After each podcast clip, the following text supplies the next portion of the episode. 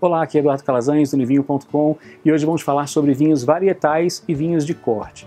Bom, os vinhos podem ser produzidos com apenas uma uva ou podem ser produzidos com mais de uma variedade de uva. Se você costuma provar vinhos diferentes, e eu aconselho que você faça isso sempre, você deve ter percebido em alguns rótulos nome de duas, três ou até quatro uvas diferentes.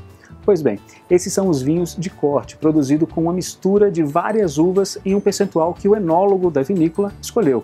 Isso para criar vinhos especiais ou apenas para corrigir algo no vinho, como acidez e taninos, por exemplo. Os vinhos varietais ou monocastas são os vinhos produzidos apenas com um tipo de uva. São os vinhos mais comuns de serem encontrados dependendo do país que você esteja. No caso da França, você vai encontrar mais vinhos de corte. Eles são especialistas em misturar diversas uvas e por isso produzem os vinhos mais famosos do mundo.